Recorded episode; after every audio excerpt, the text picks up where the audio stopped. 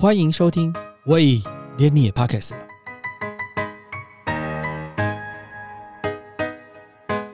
大家好，我是威廉。长达两年的 COVID-19 疫情，让观光旅游业受到严重的影响。但是在这样严峻的环境下，还是有人可以逆风高飞。他们是如何做到的？今天我们邀请到专注在高端旅游体验服务的 Water Lifestyle 的创办人陈义婷 Carrie 来跟我们聊聊后疫情时代的旅游，什么是高端旅游？我们首先欢迎 Carrie，Carrie 好。哎，Hello，威廉好。哎，各位观众大家好。去年 COVID-19 爆发的时候，旅游业受到很大的冲击。对于 Water 来说，您怎看待这一年多的变局？有采取到什么样的应应对策吗？呃，其实那时候，其实这整状况都还历历在目。对，那时候二零二零的一月一月二十号，那时候就我们开始，刚好那时候有客人在杭州嘛，然后。那时候就很多讯息出来，然后那时候以为就是普通的呃那个肺肺病肺炎的一些传染病，那时候还不晓得说是 COVID-19 这么严重的。对，那那十天基本上是急转直下，因为中国那时候从一月二十号一直到三十号是整个在封城的，呃，就是基数可可以可以可以看到，就从武汉的时候开始，然后一直到对，然后客人那时候马上就就决定说，哦，他们不取消，呃，他们取消那个杭州的行程，整个就不去了这样子。对，然后一直其实一直到。二月、三月，我们都可以看到，就是呃，状况就是去年那样，蛮蛮严重的。那其实在这整个旅游业去年整个旅游业停摆的情况，我们公司其实主要趁着这个疫情停摆之际，我们做了蛮多的一些数位化跟一些 R&D 的一些呃投资跟研发在上面。对，那你认为有什么比较值得分享的这个过程？比如说危机处理啦，或者是思考转型的模式？我们公司来说的话，其实，在去年我们开始去做研发一套，就是呃奢华酒店的一个预定的系统，这样子。对，那里面的系统的这些国际的这些酒店，都是我们直接有跟这些国际酒店集团合作的这些品牌，这样子。那我们后端的部分都是我们自己的工程师去去做开发，这样子。对，那其实也开发了大概一年多，直到现在。然后就陆中间上陆陆续续有一些改版啊，然后有一些版本版本迭代这样子。那这个产品可能是目前台湾比较呃之前比较没有人做过的一个一个产品，因为过去台湾的消费者啊旅客比较还是仰赖一些呃我们称作呃 OTA online travel agent，就是俗称那些 Agoda Booking。对对，那。过去来说，其实旅客比较多都会在 OTA 啊，或者是说可能有一些他们有习惯在累积一些酒店的一些 program，比比如说像 Marriott 的 Bonvoy 这种，那他们就是呃会在去酒店的官网或者是酒店的 app 上面直接去做预定。那过去其实主要大家比较透过这两个平台去预定他们自己的一些行程这样子。对，如果以沃塔的角度来讲，如果跟刚刚提到的 Agoda 跟 Booking，你觉得最大的差异化是在哪一个部分？其实我们平台目前将近有合作大约三十六个国际酒店集团，就是包含像大家耳熟能详的万豪啊、海雅，然后 Hilton 这些。那其实最大的不同是透过我们这边的。平台，那我们的预定是直接是跟酒店去直连的。那因为现在全球目前比较大的三个 OTA 的集团，目前就是第一个最大是那个 Booking.com，它现在是一个控股叫 Booking Holdings，它在美国一个有挂牌。然后第二个是 Expedia 集团，对，那第三个就是携程，中国的中国的 C Trip 这样子。那其实最大不同是这些 OTA 他们的跟酒店的这些不一定是直连，它的 API 有可能会接来接去。比如说我今天携程，我提前买了很多的房间，那我 Expedia 我也想要销售这些房间，那他他他就去接就是携程的 API。嗯，对，所以其实呃，像我们以前都常可以看到说，就是消费者他可能在海外可能订房有一些问题要取消，然后 Agoda 或者不行，他跟你讲说，因为这个也不是他们家的，他们是跟人家拿，所以就变成说。光电话转接啊，或者是要做取消 refund 这些动作，可能至少就花了一个月。对，那我们家的话，其实是呃，我们的系统是直接跟酒店去做直连。对，所以其实有很多的一些包含，尤其是在高端 VIP 的客人，有很多的这些服务上面的细节，跟客人的他们想要的一些 special request 啊、备注这些东西，是我们直接是可以跟酒店去做要求的这样子。那另外一个还有一个不同的是说，刚刚有讲到这个酒店，他们现在大家都希望说，这些酒店集团他们也希望大家都在他们的官网上面或是 App 上面直接做预定，所以他们推了很多的酒店的这些里程计划，像万豪的 Bonvoy 啊，Haya 的这个 World of Haya，那这些里程跟房晚数呢，其实他们有不同的会员等级，那其实这些里程跟房晚数，他们是直接可以在这些酒店的 App 上面去做，比如说像是免费的住宿兑换啊，或者是餐饮的折扣，很多种的一些呃权益，那么他们可以直接来做使用。那这些都是 OTA 他们比较没有办法去提供的这样子。那像刚刚您刚刚提到的那个，像这些饭店集团，它所的 Red 提供的这些方案里面，跟 Water 的关系是竞争还是合作的？我觉得我们是合作的关系，对，因为其实。我们主要是透过呃我们这边自己的社群跟 connection 去带一些比较好的一些客人给这些酒店集团这样子，嗯对。那我们都知道说那个沃塔在高端旅游市场里面采的是会员制的服务，那你们的会员不只是只有在台湾，还有泰国啦、日本、新加坡跟中国的会员。那可以描述一下你们主要服务的客群样貌跟如何找到这些客群吗？其实我们在数位的工具，还有一些网站本身的一些基础的，比如说像是 SEM、SEO，花了蛮大的一些功夫这样子。所以其实我们海外的 user 有蛮多是透过他 Google 的自然搜寻找到找到我们。对，因为我们的产品其实有有一些呃比较不一样的地方，我们有做归类，比如说像。我们把全世界的这些主要的机场，我们有做一个就是 VIP 的一个快速通关的一个类别。那这些客人他们到全世界这些主要的机场，他们不想要就是等通关才能进去那个国家里面的话，他们有些会去找这些 VIP Fast Track。对，那我们其实整理了蛮多的这些不同于坊间这些就是呃做做出差异化的这些服务，这样子，对。像去年我自己曾经跟旅游业这边有一个比较深入的互动，所以我们在讨论一个旅行产业的创新模式的时候啊，大概会有把它分成四个面向，包含是有的是提供商呃产品，有的是提供技术模型，像说订房或者是怎么样去媒合当地的导游或者是做串联，那有的是工具，就是你你可能是。时间的安排、时程的安排的工具的好用的工具，跟社群大概有一些类似，像呃背包客客栈啊，或者是那个大家做经验分享。那你认为 Water 所带来的创新是属于哪一部分？针对我们自己公司的商业模式，我们现在主要有分成 B to B 跟 B to C 这样子。对，那 B to C 的话，其实就是呃威廉刚刚讲到的这些，我们针对不同的会员提供的服务会依照不同会员，那他会有稍微去有一些。不同这样子，那 B to C 的部分的话，其实主要我们比较多在运用一些数位的一些工具，跟呃我们自己平台的上面的一些开发。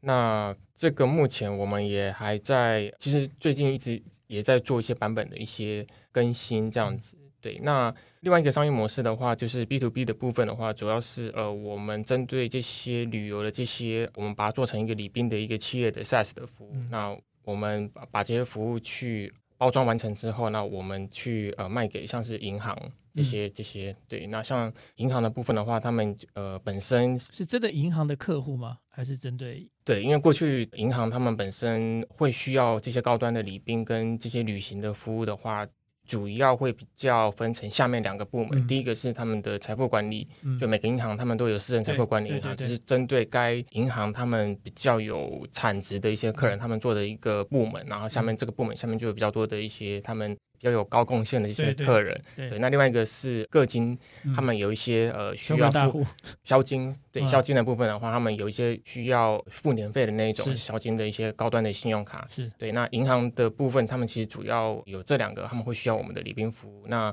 我们家过去呃也是因为疫情的期间，会有手上有比较多的时间来做这些产品的研发。那我们把它包装成一个，现在其实比较多都是我们可以看到美国有很多的企业，他们。都是我们叫 SaaS，就是 Software as a Service，他们所谓的软体的营业模式这样子。那国外像美国很有名的 Slack 啊，然后 Salesforce，Hotspot 这些，其实都是 SaaS 的一个很有名的商业模式这样子。嗯那我们其实主要就是把我们家的服务针对企业的这些需求，然后去在界面上面，还有在软体服务上面去做一些调整之后，然后就是卖给银行这样子。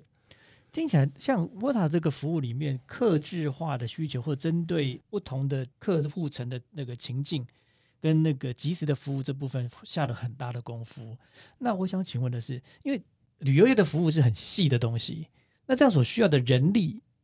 会比较多吗？还是需可以用什么东西来克服这些这些问题？数位工具有比较多的数位工具，如果去妥善使用的话，我觉得它相较于可能过去十年台湾传统传统的旅行社，呃，我觉得会有比较多的进步这样子。嗯。因为现在，呃，我举例来说，像我们台湾可能传统的旅行社有比较多，他们都还是在用所谓的一些 Excel Excel 报表啊，对，然后还在使用呃一些资本的一些代转，就是它的那个打印机是那种哒哒哒哒哒那种有声音的那一种，然后可能还在用传真，然后公司内部的沟通还有协作的一些进度更新都没有用一个妥善的数位工具去嗯管理大家手边的一些专案这样子。对，那我觉得这些东西如果有妥善使用的话，它的协作跟服务客人的这些效率，还有各方面来说，都都会有效的去提升这样子。因为我去年有在一些旅游公司上过课，然后帮他们上课的时候，我就发现说，其实传统的旅游业的模式，它需要很大量的人力。那当然，走到创新的时候，这些人力有办法去化掉吗？我觉得不能全部取代掉，但嗯是至少有，我至少至少可能有百分之五十、百分之六十可以不用用到这么多的人力。嗯呃，我举例来说，像目前奢华酒店预订，其实过去十年大家比较可能有听过，像是美国运通的一些服务这样子，对。那美国运通呢，它是美国的公司，那它其实从很久以前就开始成立所谓的商业旅游部门，嗯针对他们的一些美国运通信用卡的客人去做一些商务旅差的一些服务这样子。嗯那其实，在台湾的话，他们其中有一块服务叫做 FHR，嗯，对，那 FHR 的服务就是它的这些酒店，他们他们也有合作，大约有一千间的这些奢华的酒店的这些品牌这样子。那可是它目前如果客人要预订这些奢华酒店的话，它主要还是透过呃所谓传统的这些电话跟 email 去跟客户啊、把这些不管是价格、房型各方面的资讯去让这些会员知道，就他的方式目前还不是那么的数位化，客人还是必须要透过传统的方式，像是电话。可是我从电话上面我没有办法及时的知道说。旅游顾问他现在要帮我看的房间，或者他他的酒店是不是我想要的那种风格？嗯对，那就是我觉得在数位的这些工具上面，如果有妥善使用的话，是可以让人力不用那么多的。对，至少可以减低至少一半，因为有这些数位工具的话，可能过去呃一个旅游顾问他只能服务五个客人，那可能有这些数位工具啊。这些平台的这些协助上面的话，一个旅游顾问可以服务到十个客人，那就是这只是有多一倍的产值出来。嗯，对刚刚我们花很多时间在谈说客户的住的问题。那比如说客户到当地去的之后，除了住之外，其他的行程的安排，沃塔这边是大概是怎么规划的？其实过去我们比较多都是会先大概了解一下这个客人他过去是不是有去过这个国家或者这个城市这样子。对，那如果没有的话，会根据这些，因为我们的平台后台的，我们会看到客户他过去去过其他国家的一些数据。嗯对，那我觉得未来其实这些数据是呃比较重要的，嗯对，所以我们透过这些客人他过往的这些旅游的记录、嗯消费的记录，呃，去得知就是这客人他可能会喜欢什么样的东西，他接下来下一步可以预测他下一步接下来什么样的活动类型他会比较有兴趣这样子。嗯对，那其实以我们家的奢华酒店的平台来说的话，其实针对每间奢华酒店，我们都会做 tag。嗯对，那这些 tag 的这些标签，我们去做了很多量化的基础。对，所以当这个客人他可能没有去过这个国家，或是他第一次去，那我们第一步当然是会先用这些数据去看这些客人他实际上到底喜欢什么东西，然后再拿我们现在类似或者说我们觉得这客人有可能会喜欢的套装产品、嗯。或是服务去询问这客人这样子。那有这些数据、这些量化的基础上面的话，就会比什么都不知道的去询问的客人，可能他第一期这个不喜欢，第二个不喜欢，那我觉得在成交上面就是会有显著的落差这样子。因为人家都说高端的客户比较难梳理啊，所以对于他们的旅游习惯来讲，他们喜欢的是他们自己主动去安排，然后咨询呢，就是说他有一些定点目标，他已经想到他要去什么样的东西，还是被动的，就是你提供他一个 program，他来选择。你觉得的经验是什么？我们有服务到一些，比如说像一些上市贵公司的老板，那这些老板他们可能平常公司都比较忙嘛，那过去来说的话，其实都是他们的特助或是他们的秘书来跟我们联系说，哎，呃，那个呃，老板什么时候要去去什么地方啊？然后他大概喜欢什么东西？然后我们就前期第一步部分当然就是跟老板的秘书或者老板的特助去做，知道说，哎，老板大概喜欢什么样的东西？这样子。那我觉得其实不同的客人需求都处理起来都不太一样。举例来说，像有些客人他可能就是比较着重在吃上面，吃跟住上面。对，那吃跟住上面当然就是就有一些指标可以让他们参考嘛。那就是因为这些都是比较有名的，比如说像餐厅部分的话，可能大家就比较知道说像是。呃，世界五十啊，亚洲五十，或者是说像米其林评鉴，对，那他们就大概知道说，哦，这个是米其林评鉴的餐厅，然后他们会有一些介绍，然后看这些菜系的风格是不是自己喜欢的，对，那有有些老板他们可能就是吃的餐厅有安排，那酒店也是不错的套房啊，什么这些，那行程他们可能就就觉得还好，对啊，有一些是他可能没有也没有去过，完全都对这个地方不晓得，有时对有不了解的话，那大概会跟他讲说。比如说像这个地方可能盛产葡萄，那它的酒庄是蛮蛮有名的，我们就会跟他讲说，诶，那这边可以做一些稍微一些有深度的一些酒庄文化的一些导览，然后让他们去体验就是他们的这个文化的项目这样子。因为你刚刚有提到，比如说有些吃的，其实这个不管是世界五十大或者是米其林餐厅，大多数是非常难订的，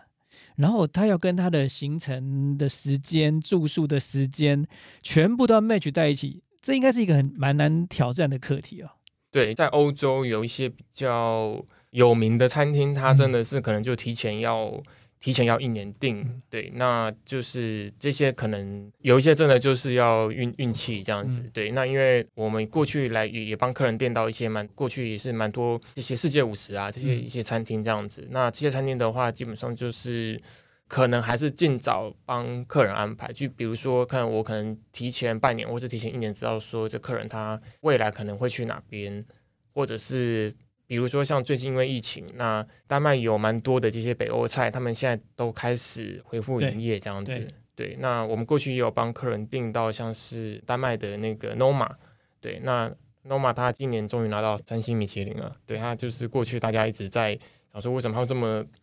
他应该要拿到的啊，怎么没有拿到啊？这些这样子。那如果这些餐厅都比较没有办法订到的话，可能还是会找类似的菜系，或者是说他们现在这些餐厅他们在同个城市可能都会有开副品牌这样子。对，那就是会用这些餐厅去推荐客人。嗯，对。像现在台湾的疫苗大概已经达到第二季的比例也开始提高，第一季的覆盖率也蛮高的。那其他国家，比如说像以色列有达到第三季的，然后美国大概普遍两季的也完成大概六七六成多。那你对于未来的旅游形态上，或者是这一在接下来，比如说在接下来二零二二年的旅游业的发展，你觉得它会变成什么样的趋势？可以帮我们预测一下吗？其实现在根据阿亚塔国际航协的一些数据，我们可以看到，那其实这一波。疫情反转，就是说大家旅游业开始恢复啊，然后整个开始航班开始爆满啊。其实我们可以看到第一波是今年六月六月底的时候，那时候呃美国加州那时候刚刚解封这样子。那我自己也是，我七月到美国去参加会议嘛，然后在那边待了一个多月。那其实我在那边看到的是，像我最近有看到就是这些数据，包含像是前阵子那个阿亚塔国际航协公布的一些数据，现在。北美的航空的载运量，还有像是欧洲这些航空的载运量，都已经恢复到疫情前的九成。嗯，对。那我自己七月过去，其实可以看到，就是像我七月那时候在 L A 比较多，但 L A 那时候其实有比较多高端的酒店。呃，我们去吃饭或去说去参观的时候，它的它的住房可能都已经是八八成八成满九成满，所以我们预约了很多的房间，就是想要去参观什么的。那都是呃没有办法，因为房间都满，嗯了房间都卖完了这样子。对，那这一波其实整个 COVID-19 的这疫情，其实最先复苏的是北美，然后接着是欧洲。那我自己觉得未来二零二二的形态的话，因为我们我们可能要先了解一件事情，就是打了这个疫苗呢，其实它并不能帮助我们不会得到就是是这个疫情，它只是是帮助我们不会有一些重重症症的一些嗯状况。所以其实我们现在在新闻或者是在呃媒体上面，其实都看可以看到说，呃，所谓的突破性感染啊，可能已经打了两剂、三剂，或者是是四剂五剂都有可能会这样子。对对，对，那基本上呢，这个病毒呢是不可能会消失了，就是是变成说有很多的国家，其实美国他们早就已经大家都很多都已经认清这个事实，就是说这个病毒是不可能会消失。那未来就是大家都知道说要跟这个病毒去共存这样嗯子。那我只要说这个病毒得到之后，不会像可能二零二零年那个时候疫情刚爆发的时候，会会死亡率很高，可能百分之十、百分之十五这种这种这种死亡率，这样就好了。那接下来可能这个疫情都会像流感，就是得到之后可能会有一些症状，那大概在家可能休养五天到十天，等没有病毒量之后就就没有事了。那像美国，他们现在就是采取这样的策略，这样子。那美国有很多的场所，一些主要的大城市，基本上现在如果是没有两剂的疫苗，很多地方是没有办法去的。像呃一些餐厅，嗯纽约现在的餐厅，如果是没有打两剂的，进去没有出示这个证明的话，是没有办法进行用餐的。那现在有很多的公家机关，它现在开始也要求，包括航空公司啊，呃，政府机关这些都有要求说，就是如果没有打完两剂的话，可能再严重一点的话，可能就是你会没有办法继续继续这个工作这样子。对，那他们就是就是希望就是大家去呃，对，普及这个疫苗，因为美国、台湾现在其实跟美国遇到状况有点类似，就是疫苗现在已经到某一个程度上面就没有办法再上去了。嗯，对，就是大家就觉得说好像都很安全啊，然后因为也也已经麻木了，因为从已经过了将近两年的时间。是是对，那那就是这是个疫苗这件事情，应该它是分两个层面啦。一个层面是预防啦，预防是就是提高自己的免疫力，然后可能不会重症；另外一个是治疗啦。那像现在现在大概谈的东西都是在预防的部分了。那治疗的部分，如果如果是像流感的话，其实大概感感冒其实也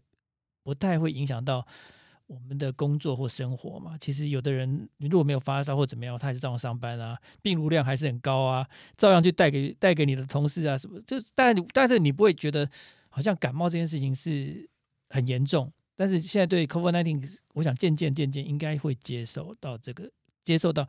经不要让它影响到经济，因为我觉得其实对经济影响其实是真的蛮大的。对，这其实这次的疫情不是影响到只有旅游业，包含像是航运啊，然后线下零售，嗯，基本上各行各业都真的真的有被影响到。但有但有有有有因为疫情突然变很好的，嗯。比如说像是呃一些远端协作的工具，嗯。可能呃因为这次疫情，那使用的需求量突然变多是，像是视讯软体 Zoom 啊，嗯或者是一些呃企业沟通协作的是微软 Microsoft 的 Teams、Slack 一些数位的一些工具。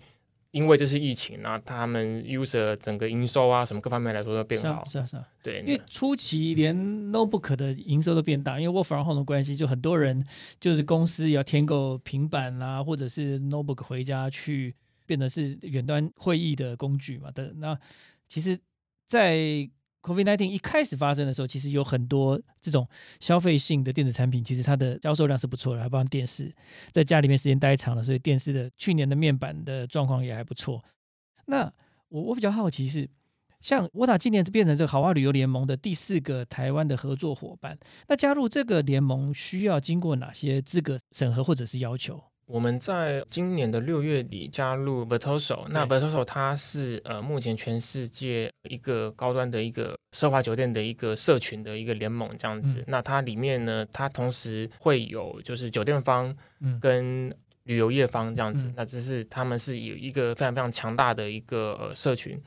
那它的加入的条件其实还蛮严格的。那头首先他会看说，就是你这间公司过去有没有在他们的这些社群的合作伙伴有一些消费的一些 production 这些销售的这些记录这样子。那里面可能就包含像是这些品牌的酒店啊，然后当地的一些 tour 的一些供应商。对，那你过去如果想要加入的话，你可能要先提出说你过去跟他们这些公司有合作的一些数据，嗯那他们会给你一张表，所以你要详细讲说，OK，过去五年大概公司主要在做哪些方向啊，提供什么样的服务啊，很多很多这些 production。那目前其实这些合作伙伴，他们大概有三千个全散散布在全世界，就是最顶尖的这些合作伙伴这样子。所以他加入其实并不是那么的容是易，对，你要提出很多的这些数据证明，然后他们还真的会去查核这些数据，嗯对，所以其实过去这些 Vertoso 它其实是很算是不好加入的。是。那加入 Vertoso 之后，对于 Wota 的帮助，或者是整个品牌形象的提升，你觉得最关会最有哪些的帮助？哪些部分会影响到？我觉得第一个是呃，我们可以很清楚的让我们的会员，包含台湾啊，还有国际上会员知道说，我们是一个被筛选过的一个公司。因为其实根据 Vertoso 它的一些记录，全世界目前依照他们这些比例，大概只有百分之二的这些 travel agent 他们有资格，然后也被接纳成为 Vertoso 的会员。所以你想想看，全全世界全世界的旅游公司、旅行社这些这么多，只有百分之二可以加入，那它的不管是呃合作伙伴，或是向嗯客户证明说，其实我们公司提供的服务是最最顶尖的。嗯对，那第二个是 Vertoso 它的里面这个社群的资源其实是非常的强大的。嗯对，它不是只有说哦，我这边的这些合作的酒店那那它的 training，它的这些它它有一个完整的一个电子化的一个系统，可以嗯帮助我们旅游的这些从业人员、礼宾人员，还有公司的这些客服，基本上就是每个月都可以去做一些，它有不同不同的一些训练，不同的 training，比如说像是。基本上每个月都会有像是游轮啊，然后可能会有酒店的，那有可能会有比如说像是非洲的行程啊，嗯那它的这些组织跟它的这些后面的这些 training 是资源是非常非常多的。对，那透过这些每个月啊、每天不断的这些去做这些专业知识的精进，其实我们会比其他的呃，在也是在做旅游的，会知道更多东西，去让这些专业知识去给到我们客人这样子。我们最近常常在 IG 上看到有人分享那个 private jet 啊，或者是游艇，还有您刚刚提到的游轮的这样的行程啊，你觉得这些对于旅游业未来发展的趋势上来讲，它跟旅游的应用的这个行程的安排上，大概你觉得它的趋势关系是怎么样？那这市场大吗？我觉得这是因为疫情之后，大家现在比较，就是说旅客他们现在出去会比较偏向是做私人的这个接送，就是说他他不想要跟他不认识的人一起去旅游，就是说嗯过去半年处理过的这些案例，我发现说其实有有比较多的客人他们会希望说，第一个可能是因为安全、健康安全因素，然后第二个是速度。私人飞机的速度上面，那也比就是搭传统的这个民航的 commercial 还要速度还要快，然后安安全性来说也还要好这样子。那其实我们现在也在看说，呃，包含像是二零二二年接下来会有怎么样的变化，因为像去年杜拜世博也延到了今年的十月，然后一直到三月的时候，那像其实我们现在陆陆续续有一些客人在询问说他们。可能希望一月或者说二月农历年去参加杜拜世博这样子。那其实像欧洲这一次疫情也开了蛮多的一些新的一些呃酒店品牌这样子。对，那我觉得疫情现在不能说到下半场已经要结束了，大概可能过中场吧。就是、嗯那二零二二的部分的话，包含游轮跟私人飞机，我觉得。因为现在大家看到的应该是 V 型反转，所以还不晓得说它正常的状况大概是到什么样子。因为我们现在看的就是最坏，然后大家尤其像美国已经封城封封城两年，然后六月解封，然后大大家是整个爆发，所以我们现在看到的数据其实我觉得还不是那么的那么的完整跟是纵观这样子。对我觉得可能到二零二二年大概可以在牢里面刚放出来的。对对，所以它的它的数据不一定不一定完全正确，嗯就是可能要到二零二二年的下半年到二零二三年这段期间，会比较看到说未来的走向大概是怎么样。不过刚刚威廉有讲到，就是游轮的部分的话，现在可能比较恢复正常，可能到二零二三年游游轮会比较开始就是恢复到二零一九年的那个状况这样子。嗯对，那这个其实我们可以看到，像是国际航协 IATA 的数据，他们是说，呃，要恢复到这个大概要实际要到二零二四年，对，嗯二零二四年的时候，这个事情才是真正的就是结束掉这样子。对，所以你你的看法，你也认为是二零二四年可能生活跟出入境回归正常，应该大概大概要到二零二四年吗？我觉得我们会乐观一点，对，嗯可能二那希望乐观啊，其实坦白讲，对因为对这关的快疯掉了。对，现在我们还是需要乐观一乐观一些，就是保持一个愉快的心情。像你刚刚有提到说，你七月份去美国开会嘛？对你有整个包全全身护具啊、防护衣啊，然后戴面具这样去吗？诶，没有诶，就呃，其实我搭飞机那天蛮紧张的，就是呃，我那天是我只带我只有带 N 九五，因为我们前一个月有一些客人都已经有过去了，那其实我大概询问一下他们的穿着这样子，对，那那个穿防护衣到后面都脱掉。穿防护衣的比例现在高吗？威廉是说在飞机上面吗？在飞机上面？面，因为你到美国穿防护衣，你可能会被打吧？我觉得，对我觉得应该，我觉得在飞机上面高吗？我那一区是因为我是坐第一区，对然后我是没有看到。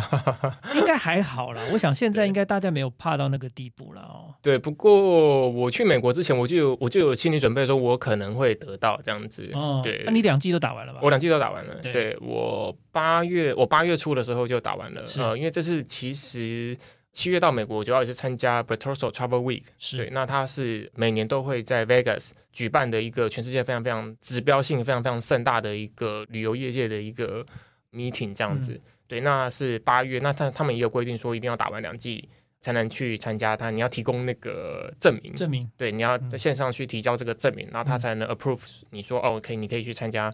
这个这个会议这样子。对，那不过不过当然是在美国全程都是戴戴戴口罩这样子，那他们就不是这个样子看美国。的当地人戴口罩比例好像也不高，对不对？嗯，不高，对，对基本上就是加州还是有有一些华人比较多，华人，华人华华人还是还是有对戴，因为现在小朋友还是有可能会得到嘛，这样嗯子，小朋友现在还十二岁以下，现在还是没有办法打是打疫苗这样子，对，然后有几天到一些一些 mall，跟有一天去看球赛，嗯，对，那球赛那基本上也都基本上是没有人带的，就是也没也没有隔开什么什么社交距离这种问题吧？呃，他们不管了。美国很多美国人觉得你回来也应该也是有做一个 PCR 筛检啊什么嘛，也没什么问题嘛。，对对对，都都正常。虽然我们那时候都觉得说，呃，有可能，有可能有可能会得到，因为像在餐厅的部分的话，都是不可能戴口罩吃饭嘛。那餐餐厅又是密闭空间这样子，是，对，所以那是那时候参加前就有觉悟说，呃，有可能会嗯，会得到这样子。不过回来自己做了两次，然后在防疫旅馆也有做，那都是阴性这样子。嗯对，所以就蛮蛮应该蛮惊讶我。觉得还好啦，应该状况没有那么差。像那个呃，泰国在十一月一号开放六十三个国家完整的接种疫苗的观光客入境免隔离，然后看起来丹麦啦、新加坡的趋势都是要做那个边境的解除管制嘛，哈。你你觉得目前有哪些国在国境解封后的行程是你们准备要规划的？你有有开始布局这个这个部分吗？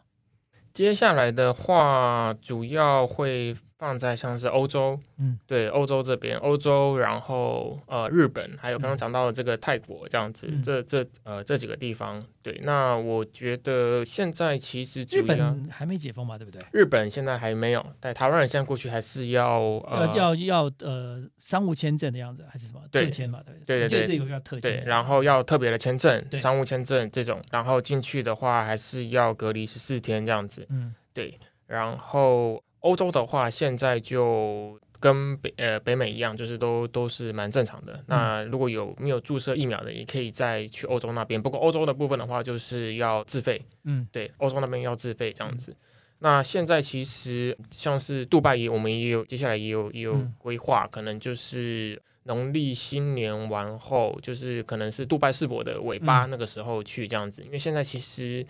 台湾出境这一块，现在主要还是呃卡在我们呃 CDC 的这个有一个从国外回来有一个在防疫旅馆要隔离这个四天，对呃前阵子公公布好像好像改成十天，那是过年期间的，啊为了应应过年期间，好像有对对对缩短了。从那个是十二月十四号开对始，对对，对对对，那我觉得，除非说 CDC 把这个限制拿掉，或者是说他可能接下来是可以在呃住家进行隔离的话，嗯那才会有比较多的，就是呃台湾的客人到国外去这样子。嗯对，所以现在我们是已经有规划一些，不过规划的话还是要看到时候 CDC 的 CDC 的一些呃规范这样子。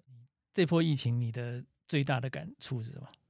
我觉得这次疫情哦，其实不管你嗯，就是你身身在哪一个行业，那我觉得这是全球呃，从去去年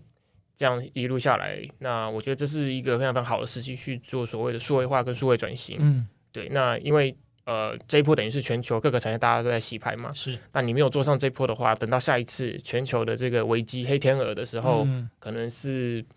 十年、十五年之后，所以所以这个机会是没有了，就就要在这等十年、十五年。嗯那这是如果有跟上的话，就是你可以过去你可能落后同业可能五到十年，那可能因为这是你他没有做数位转型，你有做，你可能就跟他拉到一样的这个、嗯。这个这个距离这样子，不管是传统的。呃，航运、货运啊，然后线下零售啊，我觉得各行各业其实现在都跟互联网脱离不了关系，这样子。那我觉得其实只要有做这这些这些想要去学习，知道说呃怎么去做数位化、啊，嗯。然后让公司这边去转去去做转型的话，